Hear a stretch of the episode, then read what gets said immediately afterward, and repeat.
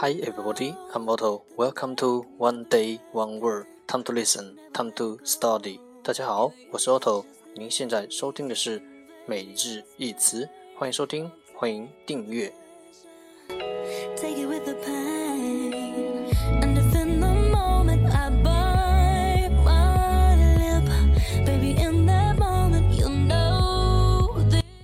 让学习英语融入生活，在途中爱上你自己。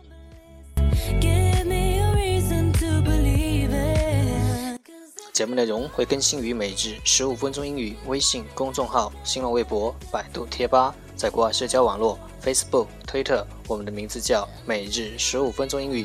更多精彩互动尽在每日十五分钟英语微信群，等你来加入我们哦！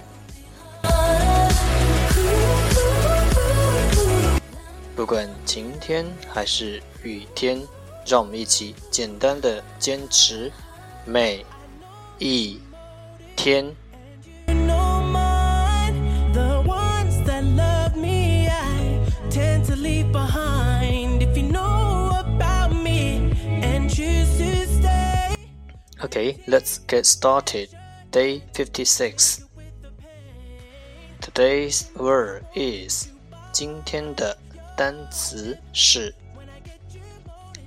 open, open, O P E N。Open 动词打开。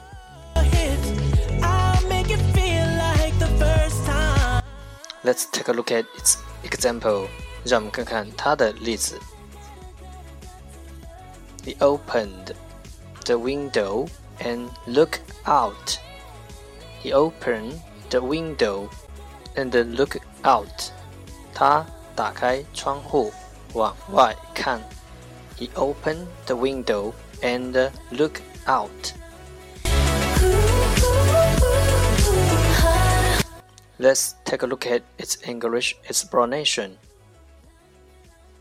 If you open something such as the door, window, or lid, or if it opens, its position is changed so that it no longer covers a hole or gap. 如果你打开一些东西，比如门或窗或盖子，if you open something such as a door, window or lid，或者如果你打开，它的位置会改变，这样一来，被覆盖的孔和间隙就会暴露出来。Or if it opens, its position is changed so that it no longer cover a hole or gap. 如果你打开了一些东西，比如门、窗或者盖子，或者如果你打开它的位置，就会改变。这样一来，覆盖的孔或间隙就会暴露出来。Let's take a look at its example again。让我们再看看它的例子。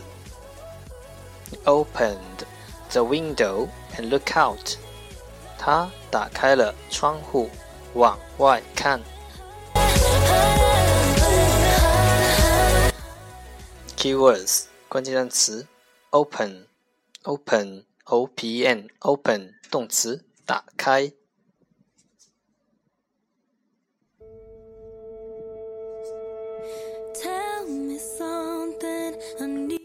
That's all for today。这就是今天的每日一词。